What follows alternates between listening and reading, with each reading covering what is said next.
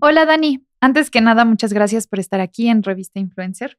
Y me gustaría comenzar como por un insight que he tenido últimamente en algunas otras entrevistas y también viendo un poco la música desde los covers que has hecho hasta también tus propias eh, composiciones, que tiene que ver con la parte de las letras y también este componente un poco de, diversión, si lo queremos llamar así. Bueno, antes que nada, empezando, gracias por el espacio, por el tiempo, me siento muy feliz de estar aquí. Eh, componer para mí siempre ha sido una liberación de sentimientos, siempre lo veo así como que sanas. Creo que es mi manera de demostrarle al mundo que todos pasamos por las cosas similares, ¿sabes? Porque de repente uno ve desde afuera estas vidas perfectas en redes sociales, ¿no? Y, creo que todo eso es vanidad, creo que nada de eso es real, este, me incluyo, o sea, hay días que tengo muy, muy malos y siempre tengo que dar una buena cara, ¿no? Y últimamente como que lo he dejado, ¿sabes? Como que a veces tengo días malos y digo, no quiero subir nada y no subo nada, porque me afectaba. Y en el lado de composición, me he dado este tiempo como de, de decir, hoy quiero escribir algo quiero sacar esto que estoy sintiendo, siento el corazón hecho así, este pedacitos y quiero demostrarlo. Siempre me gustó escribir, hasta la fecha eh, me encanta escribir y no solo canciones, eh, o sea, yo escribo desde poemas y así y que después se convierten en canciones. Empecé haciendo covers porque a pesar de que cantar siempre fue mi sueño desde que estaba muy chiquita, o sea que yo decía, yo quiero ser cantante, no lo imaginaba. O sea, porque uno dice, yo quiero ser doctor, yo quiero ser esto, y no a todos se nos da esta gran oportunidad de vivir de sus sueños. Entonces, este, pues yo empecé con mi canal de YouTube haciendo covers simplemente por diversión. O sea, para mí era un hobby. Y, y siéndote honesta, yo no veo YouTubers. O sea, tengo que admitir, yo no veo a ningún YouTuber. No, no, no me familiarizo con el contenido de nadie y lo hacía por hobby, yo lo hacía por diversión mis amigos me decían, oye, canta esta canción y yo la cantaba y la subía, ¿no? Entonces, pues así fue empezando mi canal y de repente en el 2014, que fue cuando, este, pues más gente me empezó a conocer, ni siquiera fue en YouTube, o sea, fue en Facebook. este, subí un cover a Facebook que se hizo muy viral en una noche, que era una canción de regional, sí, porque yo empecé haciendo covers de regional, porque la gente criticaba mucho el regional, ¿no? En ese entonces, y no se daban oportunidad de apreciar las letras sus letras que dices, ¿cómo me duele, sabes? Sí, es que creo que acabas de tocar un tema bien interesante y venía justo en la mañana escuchando un podcast que hablaban, digo, ya fue creo que el año pasado, creo que ya tiene un año, cuando sale Rompan Todo, esta serie que habla de el rock en Latinoamérica. Y justo decían que hay un tema mucho, o sea, sobre todo en Latinoamérica y luego en México, de siempre estar criticando como a los géneros. Y en este caso es súper importante lo que dices un poco de regional y todo este lado, porque siempre si no tiene un componente, rock es un género a lo mejor un poco más cerrado en ciertas cosas, pero no se aprecian a veces ese tipo de, contenidos como lo puede ser el de las letras, sí. porque simplemente es regional. Aparte, mira, o sea, en México vivimos en un país que es una cuna de artistas impresionantes. Y México le da mucha exposición a los artistas extranjeros. O sea, a México no le importan sus artistas. Sí. A México no le importan sus compositores. Había un festival o algo así, no me acuerdo, que justo trataba de los talentos en Latinoamérica y, y bueno, o sea, en general como todos. Y no había, creo que, un espacio para los mexicanos. Para que, para que México apoye a un artista mexicano, el mexicano tiene que destacar en otro país.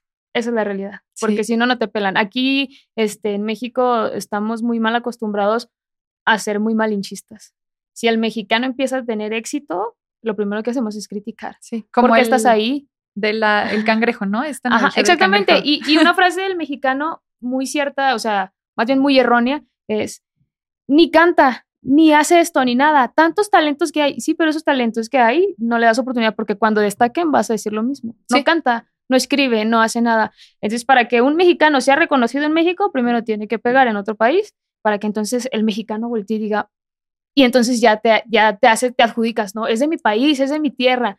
Te sientes orgulloso cuando el mexicano sale, pero cuando está triunfando aquí, no.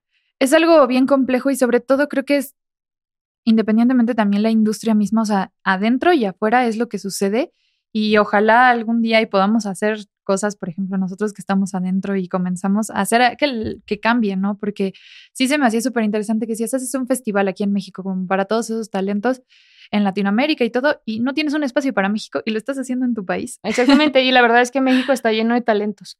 O sea, a mí me sorprende mucho caminar en las calles de Guadalajara y ver tanto talento. Y no hablo solamente de lo musical, o sea, hablo del arte en general, desde pintores, desde personas que hacen dibujos, desde personas que se dedican al diseño de modas, o sea, hay talento de todos lados, pero el mexicano no quiere que un mexicano destaque. Es muy fuerte, o sea, la verdad es que es muy fuerte eso. Aparte siento que, que somos como muy... Los artistas que ya están sonando mexicanos, o sea, como que no, no queremos que salgan otros. O sea, no abrimos nuestros panoramas ni nuestros horizontes a voltear a ver otros talentos. Y pues nada, o sea, siento que estamos mal en ese aspecto. Sí, e, en eso concuerdo mucho. Y justo va un poco, bueno, es que hay muchas cosas, pero desglosando parte de lo que dijimos, volviendo, porque ahorita quiero también ir a esta parte que estabas diciendo, a lo mejor de estar cerrados, de todas tus colaboraciones, porque también has tenido muchas colaboraciones, un poco por la onda del hip hop y el ras, el, el rap, el ras, el rap, pero volviendo a la parte de que te gusta escribir no solo eh, para las canciones, sino como poemas. Eh, justamente como viendo unos artículos, mencionaban esta parte de, era un artículo de 10 eh, poetas en la onda del feminismo a lo largo de la historia y cómo mencionaban la importancia de la palabra acompañada un poco como de ritmos, en este caso de ritmos musicales, de metáforas, también para poder expresar como inconformidades políticas, sociales y que ahora pues todos esos movimientos que hicieron ellas como feministas pues a lo largo del tiempo, aunque hayan sido criticadas, aunque no censuradas, lo que sea, pues los ha llevado a donde están hoy. Y justo como que por ahí también quería comenzar en esta parte también, por lo que te decía, tanto de los covers como de tus propias composiciones en las letras. ¿Qué se podría decir que es también como lo que más te inspira a componer? Pues yo siento que, bueno, yo soy una persona como muy romántica, ¿no? Como que muy del desamor, no tanto romántica. A mí me encanta escribir del desamor, o sea, y cuando intento escribir algo como cursi no se me da, no sé por qué. Y puedo estar en la situación más enamorada del mundo, pero nunca se me da, ¿no? O sea, como que no me gusta hablar de... Eh, eh, ¿Qué otras ocasiones o qué otras situaciones me inspiran? Pues hablando del feminismo, eh, nunca me había atrevido a tocar ese tema como musicalmente, porque, no porque tenga miedo, de hecho yo soy una persona como sin filtros, siempre digo las cosas como son, ¿no? Pero trato de cuidar mucho el poder de las palabras, o sea, siento que tienes que tener como mucha, es una responsabilidad pues el mensaje que le estás dando a la gente. Justo voy a lanzar una canción que, que habla no del feminismo, porque, y me lo han preguntado muchas veces, ¿eh? ¿qué opinas del feminismo? ¿Te consideras feminista? Y yo siempre digo que no lo sé, porque soy muy ignorante en el tema. O sea, eh, necesito estudiar más el tema para saber si soy feminista o no soy feminista. Este, pero apoyo la mayoría de las causas, ¿no? O sea, siempre estoy como en apoyo, en contra de la violencia. Eh, y sí, o sea, siendo realista, me, me, gusta ser una persona como que si va a hablar de algo se informa, no me gusta tirar como que los comentarios nada más al aire. Claro. Entonces, este, me falta mucha información acerca del feminismo, nunca me he dado el tiempo como de que, ah, me voy a sentar a leer, a ver qué es, para ver si sí me puedo considerar o si en algo estoy en desacuerdo. Pero justo voy a lanzar una canción, como te digo, no habla del feminismo, pero habla de la unión entre mujeres.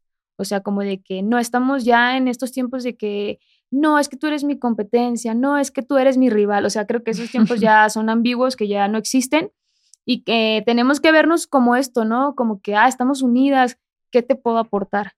¿Qué le puedo sumar a tu proyecto? ¿Qué le puedo aportar a tu vida? ¿Qué le puedes aportar a la mía? Y mira, yo la verdad estoy en este plan de deconstrucción porque yo creo que todos en algún momento hemos criticado a alguien, hemos dicho cosas feas de alguien. Es que creo que muchas, o sea, con ese tema hemos normalizado muchas cosas. Sí. Y justamente el de construirte es un proceso que pasas una edad y a ti te toca hacer ese, trabajo. Y, mira, yo, yo estoy como en este plan de construcción y de sororidad, como de que vamos a respetarnos todas, este, pero hay mujeres que me lo ponen muy difícil.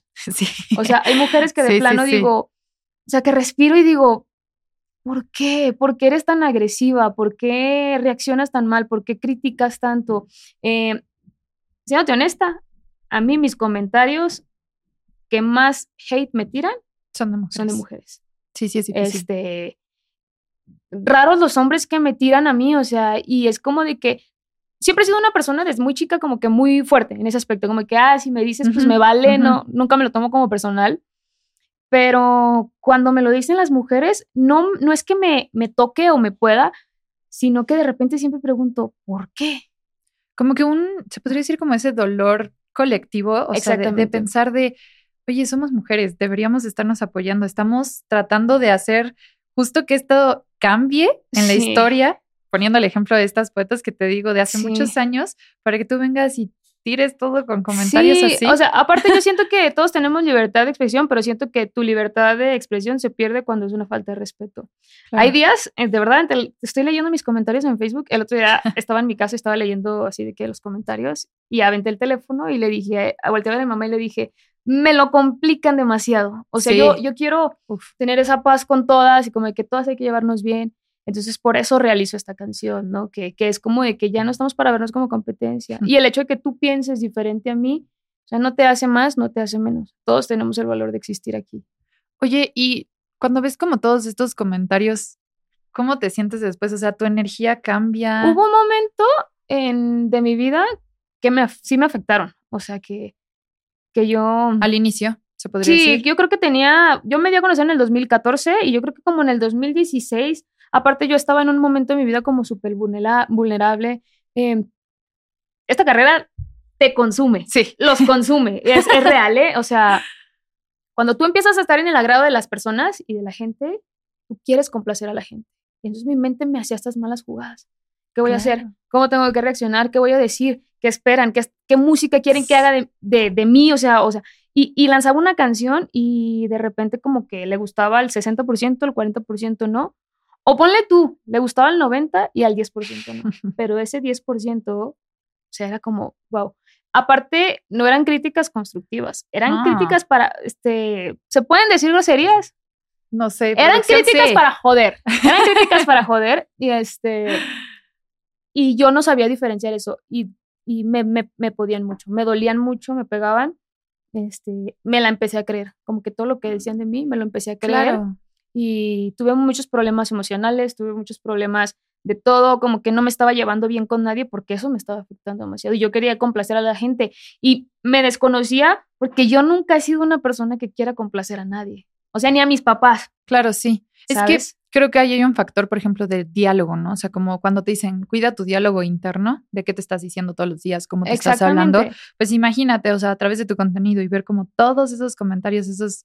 Yo siempre me he preguntado en esa parte porque cuando llegas a tal grado de exposición es bien complicado. Una vez con un amigo me decía, es que la gente que es tan famosa a veces puede decirse que es algo inhumano, o sea, hablando de gente así, pero reconocida a nivel mundial. mundial eh, y como poniendo un ejemplo, ah, hay un video como donde llega Cerati, se para enfrente como de todos, no hace nada, absolutamente nada, y lo único que hace la gente es aplaudirle, gritarle. O sea, imagínate esa energía y dices que ese tipo de momentos llegan a ser a un grado que es inhumano. Por eso hay gente, como dicen, ¿no? Que el poder te puede volver loco. Sí, cualquier claro, cosa. Tienes que. Imagínate, pues como tú estás diciendo, o sea, te afecta a un grado emocional de estar leyendo. Aparte, hay una frase que como que medio mundo la aplica y yo no estoy de acuerdo. De hecho, yo muchas veces lo he contradecido y públicamente eh, cuando te dicen, es que eres figura pública.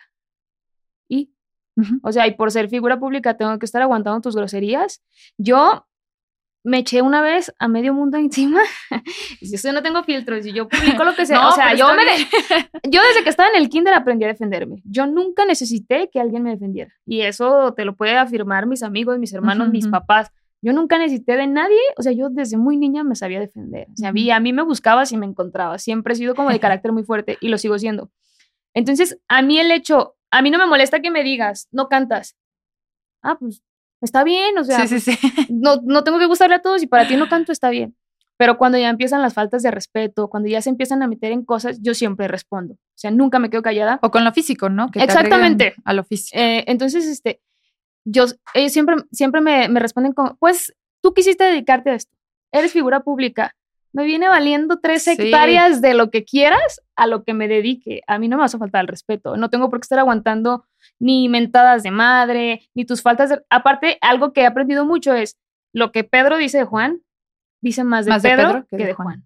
Este, lo que tú externas es lo que estás cargando por dentro. Entonces, a veces hasta pena y lástima me dan porque digo, güey, qué, qué vida tan triste estás teniendo y te hizo falta un chingo de afecto y de amor. Pero sí, o sea, aquí nadie a lo que te dediques no tiene por qué faltarte el respeto, ni tienes por qué soportar críticas destructivas de nadie. Sí, no. Además, las redes sociales igual rompen una línea también demasiado personal, si lo queremos decir, con todas esas críticas.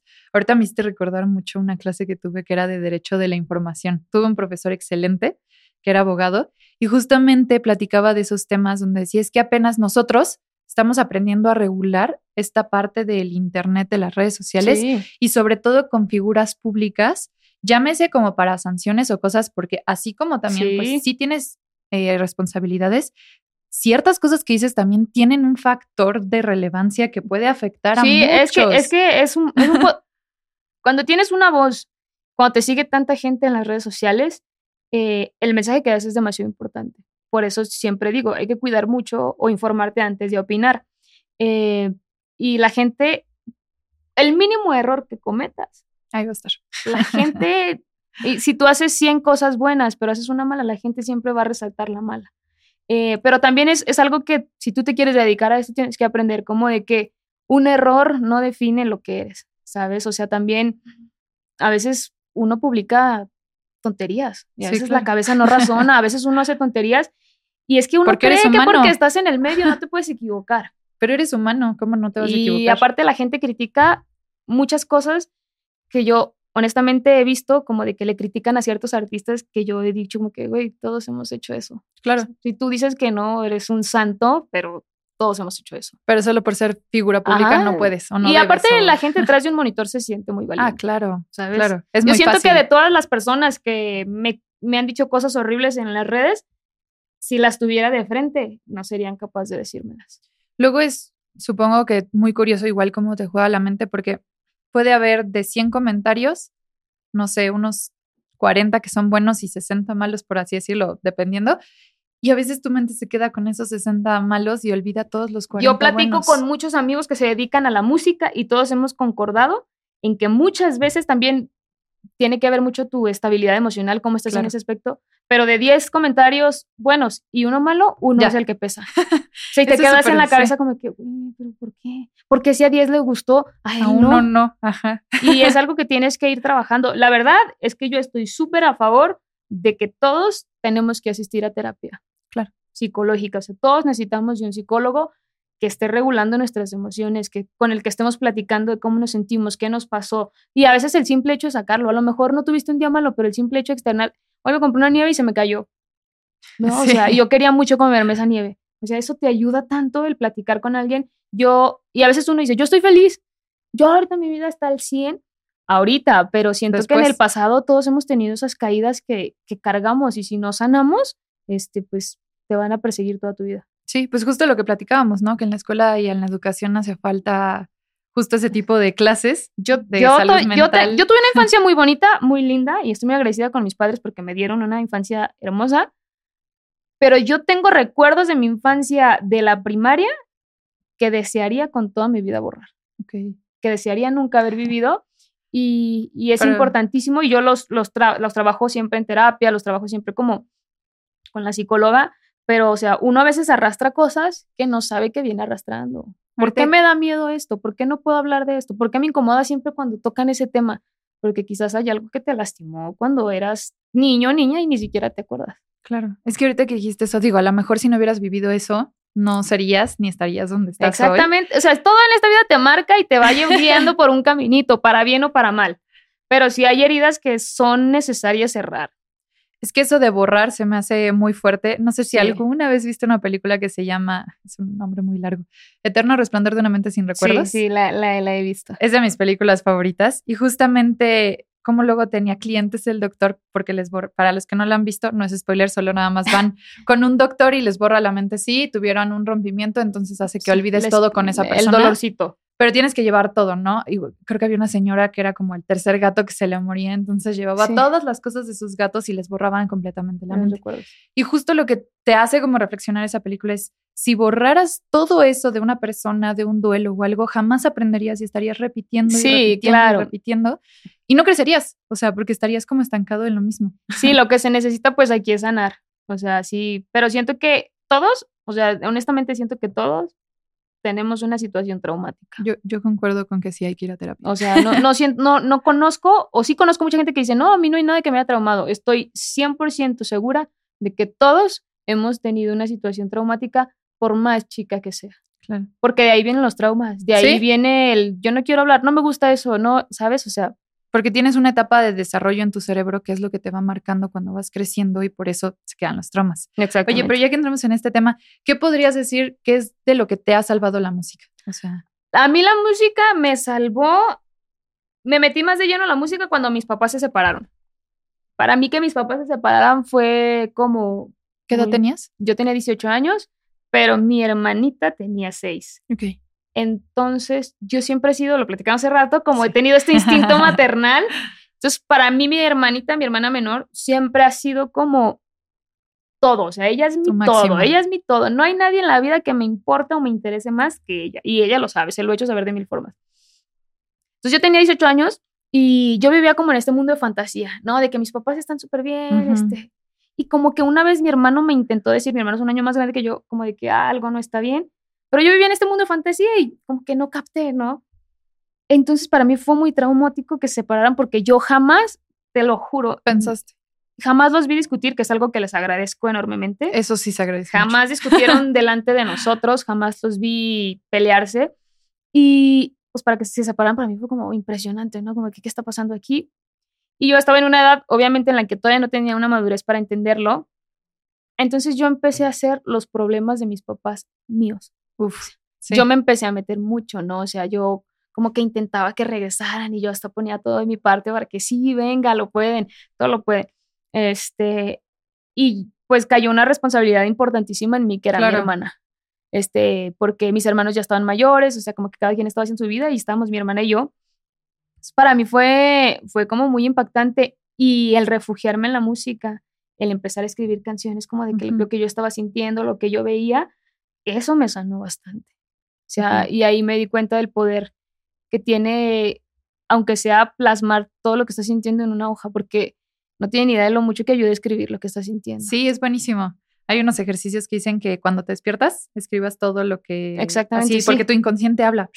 Entonces, para mí, yo siempre he dicho que lo que es la música, bueno, el arte en general, pero la música, porque me encanta mucho a mí la música, es eso, que es como una terapia. O sea, como decías, es un hobby, te diviertes y además estás cercana al arte, te dicen mucho como de estar presente, como puedes hacer una meditación tocando guitarra, si estás tocando acá. 100%. Escribir, sacando como todas las emociones, ejercicios que te deja un psicólogo. Entonces dices, lo estoy haciendo antes que forme parte de tu carrera, es algo bien bonito. Sí, este, a mí la música me sanó de muchas cosas, me rescató de muchas cosas, de, de rompimientos también que, que a veces el, las relaciones pues te dejan bien dañado, bien dañada. sí, sí, sí. Y, este, y me ayudó mucho. Yo siempre fui una persona, ya no lo soy gracias a la terapia.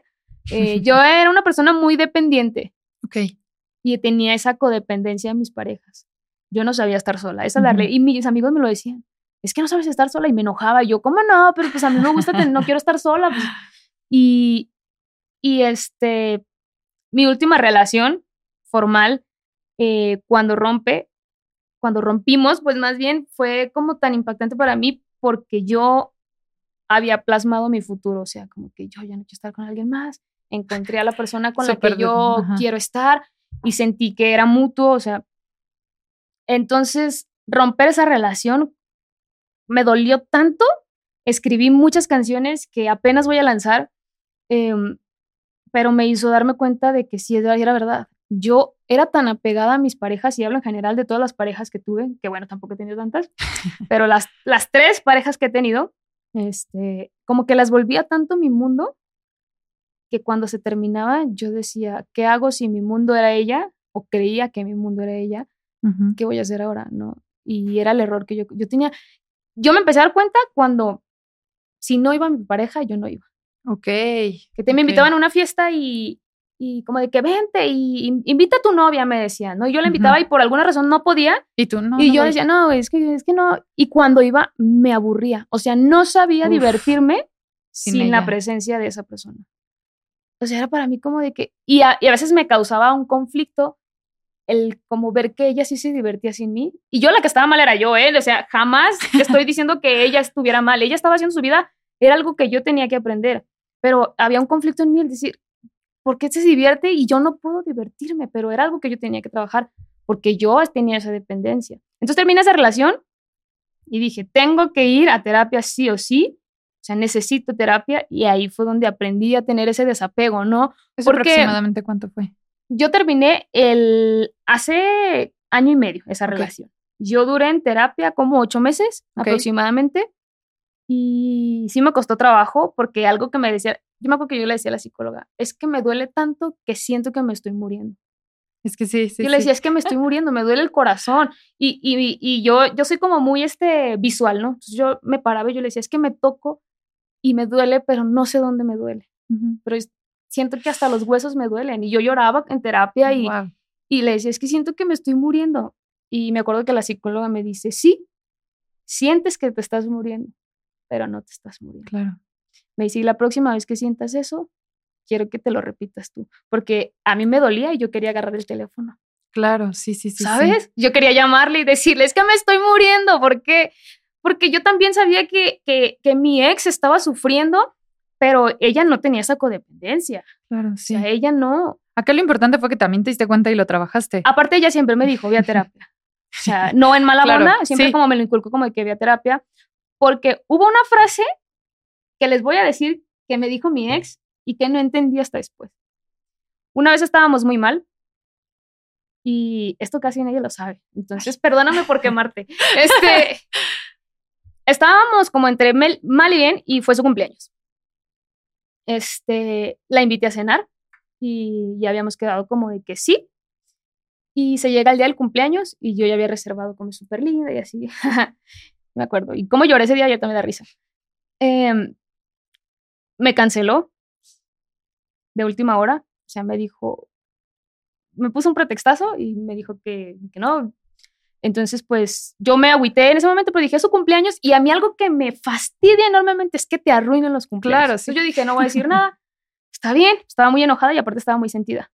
Pero el problema vino cuando vi que hizo una fiesta. Yo no estaba invitada en la fiesta.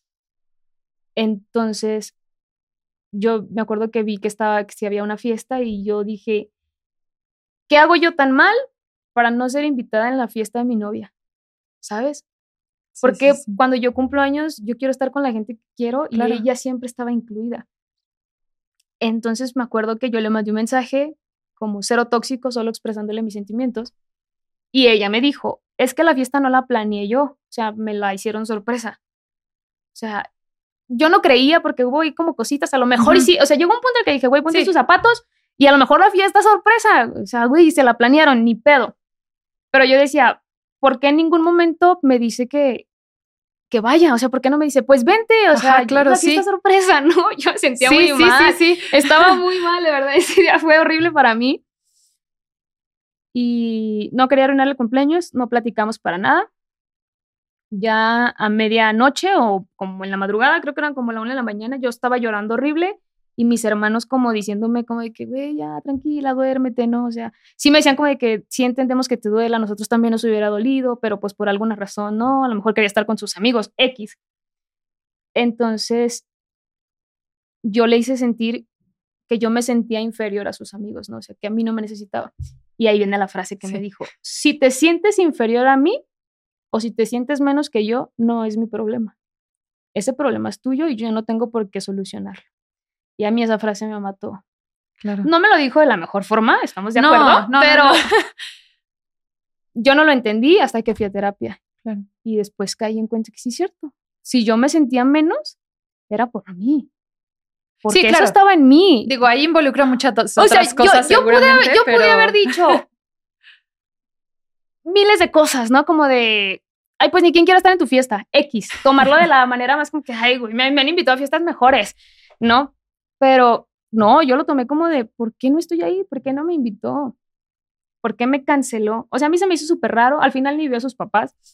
Y ese era el pretextazo, ¿no? Como de que ya no iba a ir a cenar conmigo porque sus papás iban a ir y sus papás no fueron. Entonces yo también decía, esa fiesta no fue sorpresa, eso estaba o sea, planeado. una mentira también de por medio, o sea, varias Entonces, cosas. Entonces, pues bueno, después lo traté en terapia y sí me di cuenta que todos esos problemas que yo tenía de sentirme inferior, eh, de sentirme menos que la gente, aquí voy a, voy a entrar algo, o sea, éramos de clases sociales diferentes y se notaba desde siempre.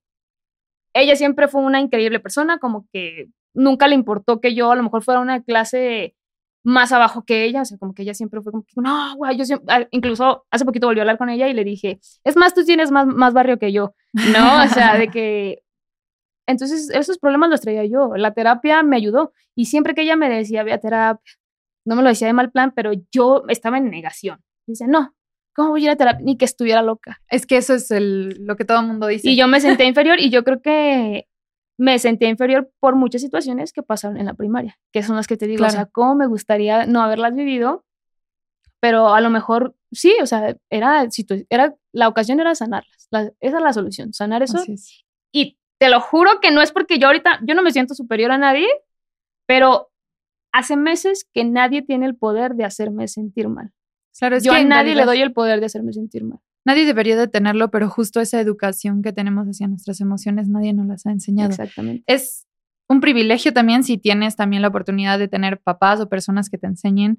Si a mí, por ejemplo, a mí desde muy pequeña me metieron a terapia, porque también viví un divorcio, pero desde el que yo tenía ocho años. O sea, yo ah, lo viví a los ocho años. A mí, a diferencia, fue que mis papás se peleaban horrible enfrente de mí. Por eso cuando dijiste, no se peleaban, dije, se agradece un buen, porque es muy complicado cuando eres chiquito. Pero sí creo que hay una diferencia cuando la gente va a terapia. Esperamos que terminando de escuchar esto, mucha gente diga, necesito terapia.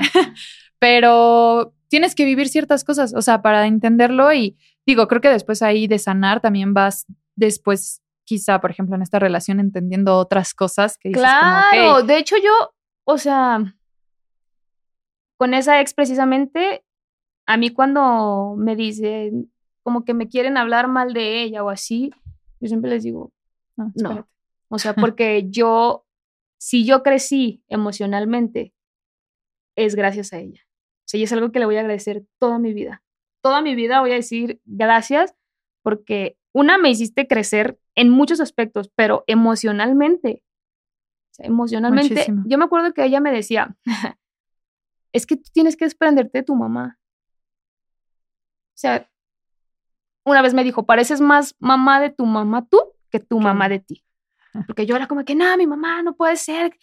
Aparte, o sea, mm, y mis seguidores lo saben, mi mamá está enferma, ¿no? Entonces es un tema como que me puede mucho y me duele mucho.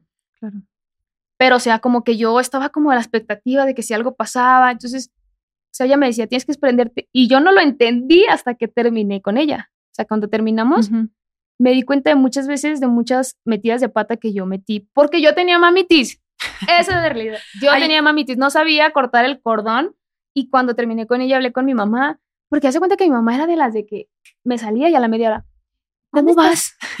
¿A qué hora regresas? Y yo, este, me salí, todavía ni llego y tú me estás preguntando a qué hora me regreso. o sea, yo salía, yo muy raro la vez que salgo de antro, pero cuando salía de antro era de que a las 12, ¿a qué hora te vas a regresar? Ay, no, es que me da mucho miedo y que... Claro, sí. que, y ya como a las una de la mañana ya decía, ya me voy, porque si no me va a estar mal que mal O sea, no sabía decir, mamá, estoy bien. O sea, ¿sabes? Como que no sabía cortar eso. Claro, hay una edad para todo. Yo ya tenía edad. Claro, o sea, ya, tampoco creen que yo tenía 17 años y yo aquí mando. No, nada de eso. Y más pues que sí está peligrosa la cosa en, Exactamente. muchas cosas. Entonces, yo entendí muchas metidas de pata y muchas salidas que yo arruiné. Fueron por eso. Fueron por eso. Hay un término en psicología que es muy, pues, bueno, a mí me parece muy interesante y creo que muchos deberíamos de trabajar lo que es el automaternaje. Justamente habla de eso, de cómo tú te aprendes a maternarte a ti, ya sea por una figura que tuviste ausente o por una que fue demasiado controladora. Entonces, llegas a una edad en donde tú tienes que aprender a todo eso, o sea, cuidarte. Sí, llegas también a una edad en donde dices, ya no puedes culpar que mi mamá era así o mi papá era así Aparte o pasó se pega, esto. ¿eh? Porque mi mamá nunca fue controladora, pero mi mamá siempre ha sido muy preocupona. Por favor, es que te va a pasar. Mi mamá ya se imagina el peor panorama del mundo, ya, o sea, ya, mi mamá se imagina lo peor. Pero digo que se pega porque me empezó o me comenzó a pasar con mi hermana.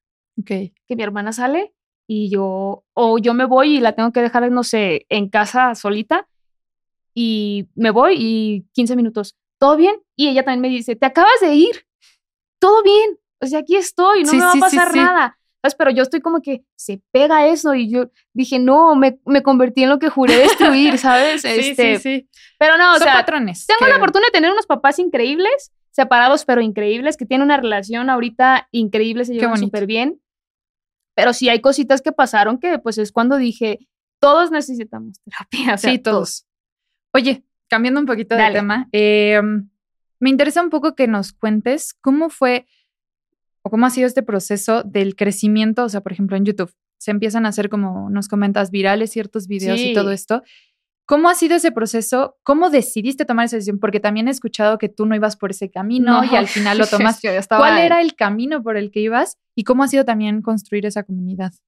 Mira, yo me di a conocerte igual en el 2014 con un video que se hizo súper viral en, en, Facebook de una canción regional que se llama No te creas tan importante. Para mí fue súper impactante porque yo ya subía videos como semana con semana.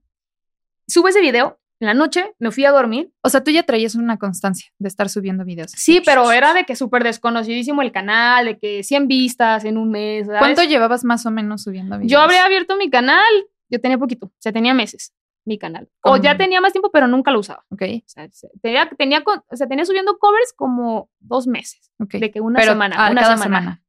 Entonces, yo en ese entonces yo cantaba en los camiones. Aparte estaba estudiando yo y cantaba en los camiones. Salía. ¿Qué estabas en la prepa? Sí, pero este, yo me había atrasado un poquito en la prepa por cuestiones familiares, entonces todavía apenas iba a salir de la preparatoria. Total, yo cantaba en los camiones, aparte trabajaba y ¿En qué trabajabas? Escuela. Yo trabajaba en una tienda de ropa en un centro comercial. Este, era súper raro porque la tienda era de rock yo soy cero rockera, o sea, cero rockera. Llegaban y me preguntaban, ¿y yo qué?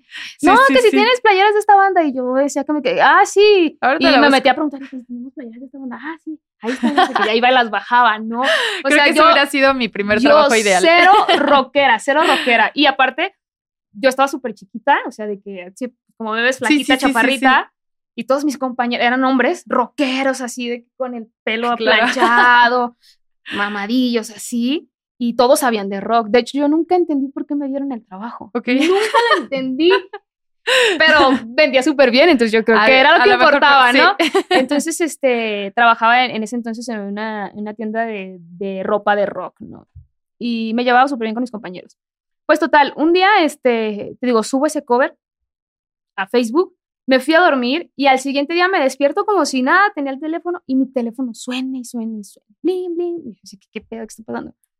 Y abrí mi WhatsApp. Ni siquiera me acordaba que había subido un, un video. Sí, sí, sí, sí. Entonces veo mis comentarios y de que, no mames, tu video, oye, tu video no. Y yo decía, ¿cuál video? Yo dije, ¿qué se filtró? Sí. No. Dije, ¿qué estaba pasando? Este, entonces, en ese entonces, una novia que yo tenía me dice, oye, tu video se hizo viral. Y yo, ¿cuál video? O sea, que subiste ayer cantando. Y yo me quedé, ay, no me acordaba. Y me fui a Facebook, porque digo que fue en Facebook y tenía más de un millón de reproducciones. ¿Y qué sentiste cuando se pasó? Como que verlas, el millón de reproducciones, para mí fue como, o sea, como que choqueante, pero me choqueó más la cantidad de mensajes.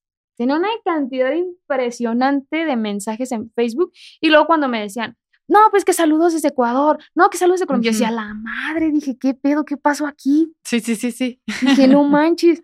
Y, y pues de ahí me agarré. O sea, de ahí dije, de aquí. un gran impulso. De aquí. Entonces empezaba a leer sus comentarios y cuando me decían, haz el cover de esta canción, ¿no? Como que muchos eran similares y decía, tengo que hacer el cover de esta canción. Entonces hacía el cover, pero no lo subía a Facebook, lo subía a YouTube y así, así. Entonces sí me di a conocer. Exactamente. La carrera de la música es difícil y lo entendí hace dos años. Eh, yo llego a, no puedo hablar mucho del tema, pero quiero como meterlos en contexto del por qué les cuento. Este, yo llego a una disquera, ¿no? O una casa productora, como lo quieras ver de Estados Unidos. Me buscan y me dicen, nos encanta cómo cantas, pues queremos trabajar contigo, bla, bla. Yo desconocía el mundo, entonces, pues yo dije, no man, yo jamás había estado en un estudio profesional de grabación, o sea, yo jamás me había imaginado que, que algo así podía llegar a mí, una oportunidad, ¿no?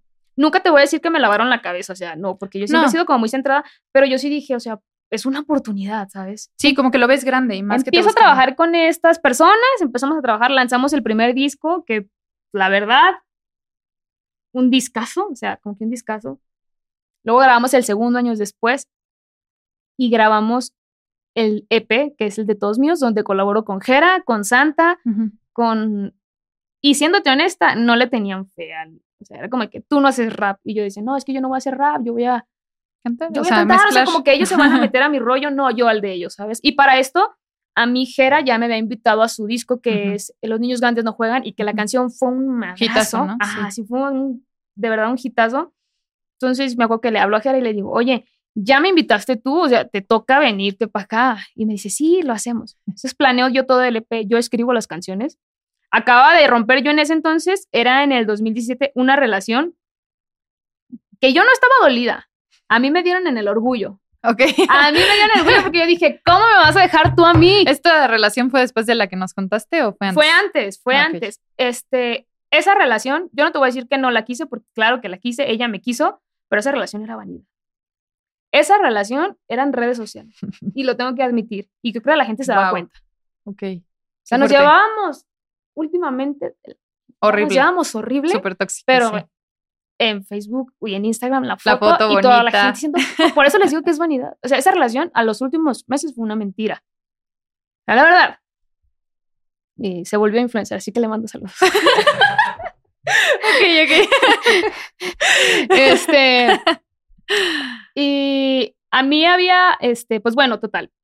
Grabamos el EP, me voy de gira, me voy de tour, como que por la República Mexicana y me empiezo a dar, aparte en ese entonces yo me meto a estudiar negocios de la música. Ok. Descubro todo el mundo que es la industria musical y de Es repente no me cuadran ciertas cositas. Total, terminé muy mal con esa disquera, mal, mal, mal. Y por eso les digo, desde hoy les digo, muchachos, fíjense lo que firman Es, sí. antes de firmar. Yo, eh, algo que le agradezco mucho a esa disquera es que hicimos tres discos increíbles, ¿no? Pero sí, lean, asesórense, infórmense, lean Eso lo es- que más que puedan, porque yo la pasé muy mal. Eso es súper, súper importante. Primero, tú tienes un contexto de que sí te habías metido un poco en, en el negocio de la música. Sí. Muchos de los que están, y ahí, ojo, metidos en la música no conocen el negocio No, mismo. no, no, eh, yo no conocía nada. Yo, es más, yo, yo ni sabía que Spotify pagaba. Ok, Con sí. eso les digo todo, yo no que bueno, sabía. paga bien poquito. Pues yo no sabía nada. Yo era muy feliz con mi canal de YouTube. Sí, claro. Entonces, pues, este, eh, sí, métanse a estudiar. Eh, es un negocio complicadísimo. Es un negocio muy envidioso. Yo sigo haciendo música por amor y a veces mis amigos me dicen, estás tonta. Sí. No, no, no. Pero yo sigo haciéndolo por el arte porque a mí me encanta cantar y me encanta escribir y es mi manera de sanar. Pero, o sea, honestamente, estos dos últimos años la pasé terriblemente mal. La pasé muy mal. Yo creo que caí en depresión horrible. O sea, por temas emocionales. por temas emocionales que me provocó, que me provocó este, pues todo esto de Ah, mi terminación con mi disquera, ¿no? Sí. Este, fueron a- dos años horribles, de verdad. Y yo me metí a terapia porque yo me quería morir. Ok. Yo me quería morir, esa es la realidad. Yo me levantaba en las noches y yo, yo quería estar muerta.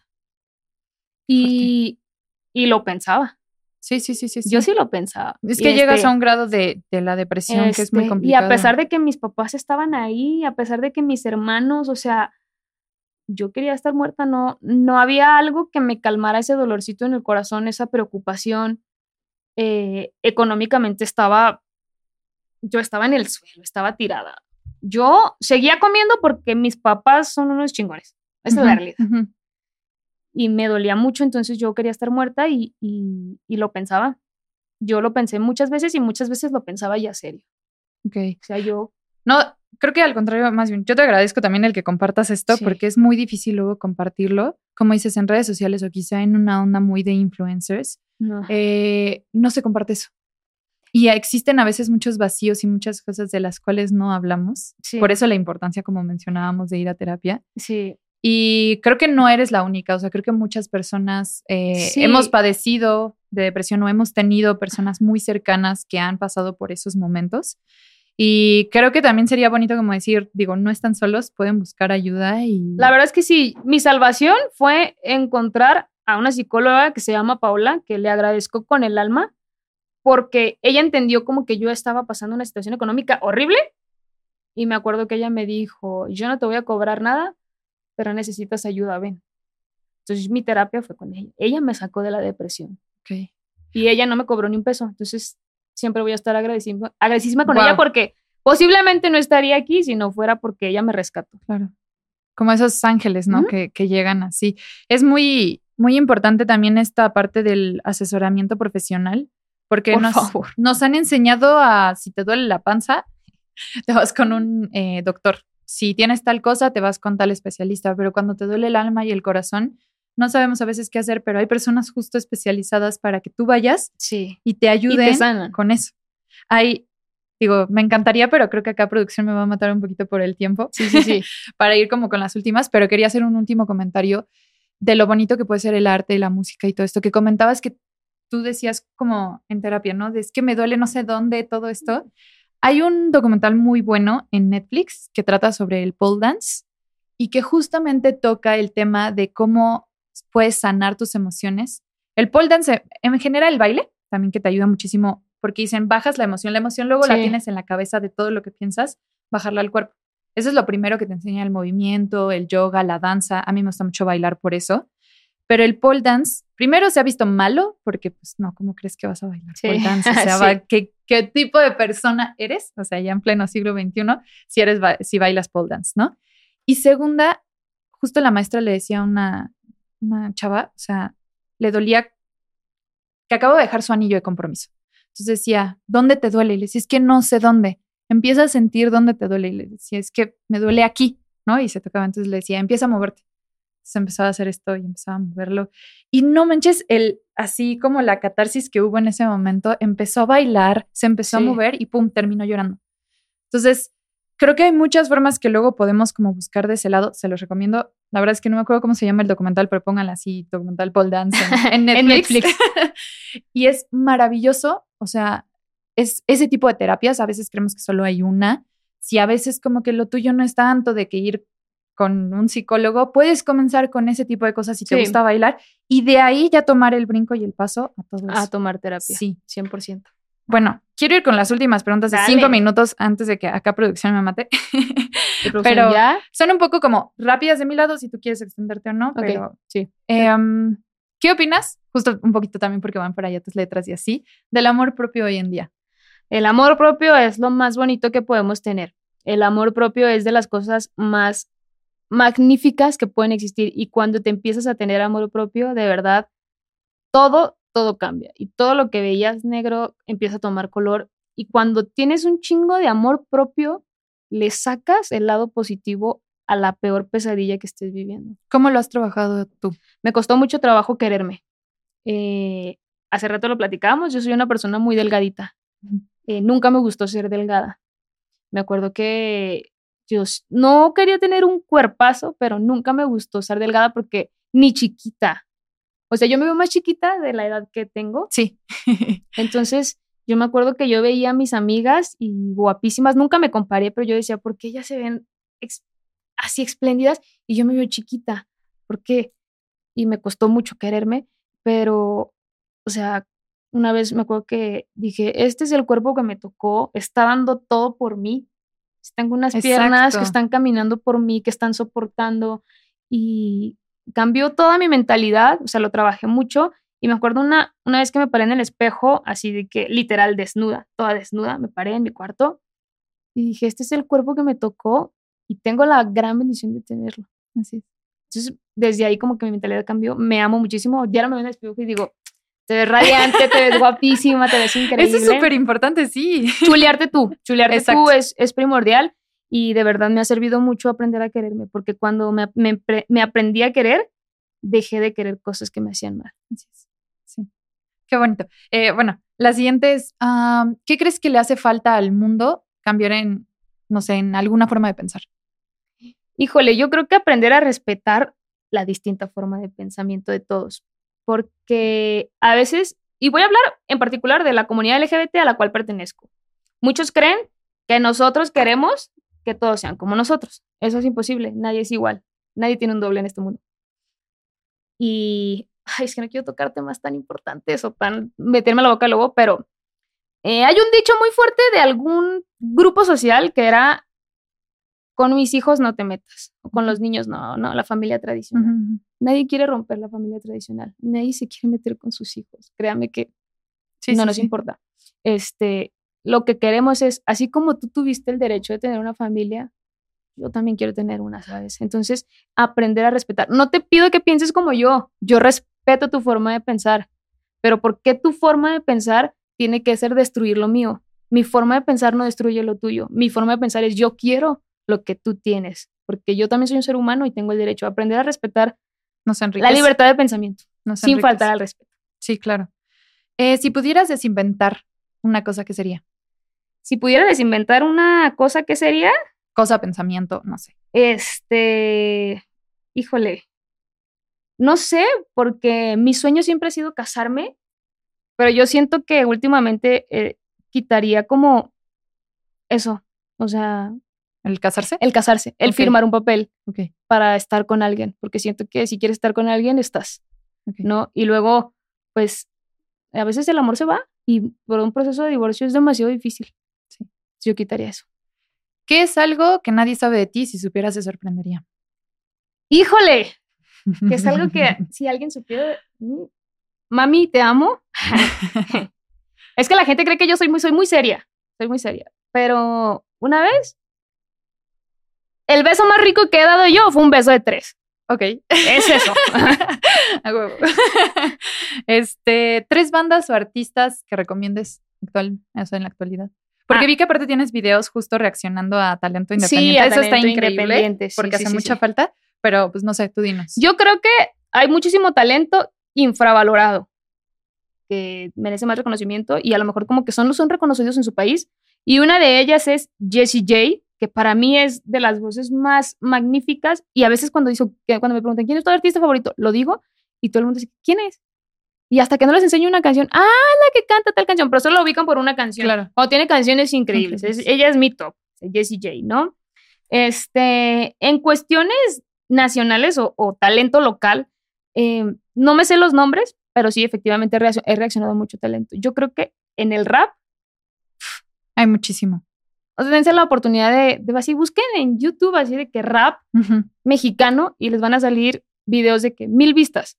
Pero escuchas la canción y escuchas la voz y dices, Y no letras. puedo creer el talentazo que nos estamos perdiendo por no dejar de escuchar lo mismo, lo típico. Aparte, el ¿no? rap también habla mucho de muchas cosas sociales y, y no sé, sí, tiene cosas bien no, el sí, habla de Sí. calle y de situaciones reales. Y una que estoy segurísima que todo el mundo conoce y escucha, pero de verdad, si le ponen atención a todo el último disco que sacó, les va a volar la cabeza así de que traduzcan las canciones, escúchenlo, medítenlo y van a decir, ¿qué discazo? Es el último disco de Adele. Ok, nada, sí. Sí, Por sí, favor. sí. Esa mujer además es buenísima sabiendo hacer hits. Ella es impresionante. Oye, para concluir, tres consejos que le darías a la gente que está a lo mejor empezando dentro de esto de la música, subiendo videos a YouTube. Uno, Perfecto. hagan lo que quieran, no, no busquen complacer a la gente, a la gente nunca le vamos a dar gusto, entonces mejor dense gusto ustedes y si dándose gusto, pues pueden darle gusto a los demás, pues qué chido, y si no, pues nada, o sea, dense gusto ustedes, hagan la música que quieran hacer. Eh, revisen los contratos que van a firmar, por favor. Por favor, por Asesórense, favor. asen- asesórense mucho. Este, si no tienen un abogado, o sea, pídanle el favor a, a alguien que por lo menos sepa de leyes, o sea, porque de verdad es importantísimo. Y tres, pues es una carrera sumamente difícil, tienen que tener a veces un carácter muy frío y que no se les olvide siempre que no se tienen, no, siempre tienen que recordar a las personas que estuvieron ahí escuchando sus canciones cuando nadie las escuchaba. Porque a mí no se me olvidan mis primeros escuchas. Perfecto, pues muchísimas gracias, Dani, no, por pues estar gracias aquí. a ti, me encantó. Ay, también a mí, lo disfruté mucho. Pues gracias a todos por llegar hasta acá. Eh, ¿Nos puedes decir tus redes sociales, por favor? Claro que sí, a mí en todas mis redes sociales me encuentran como Dani Calvario. eh, mi perfil de Spotify también es Dani Calvario y ahí estoy siempre bien pendiente subiendo contenido. Si a veces no subo nada es porque estoy pasando un mal día. Bueno, pues gracias a todos. También a Revista Influencer. Nos pueden seguir a todos como Revista Influencer. A mí me encuentran como alcaldesa.a y nos vemos y nos escuchamos a la próxima. Bye.